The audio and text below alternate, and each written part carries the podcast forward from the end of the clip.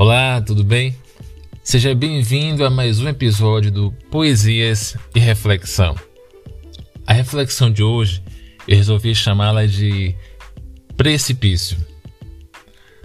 É certo que os defeitos fazem parte da natureza humana, mas tem pessoas que parecem ter afeição e apego por eles, e o desprazer de compartilhar.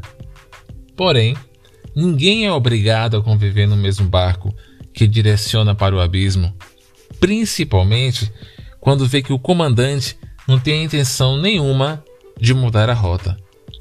Por isso, se este relacionamento não te constrói, não é ponte, é precipício.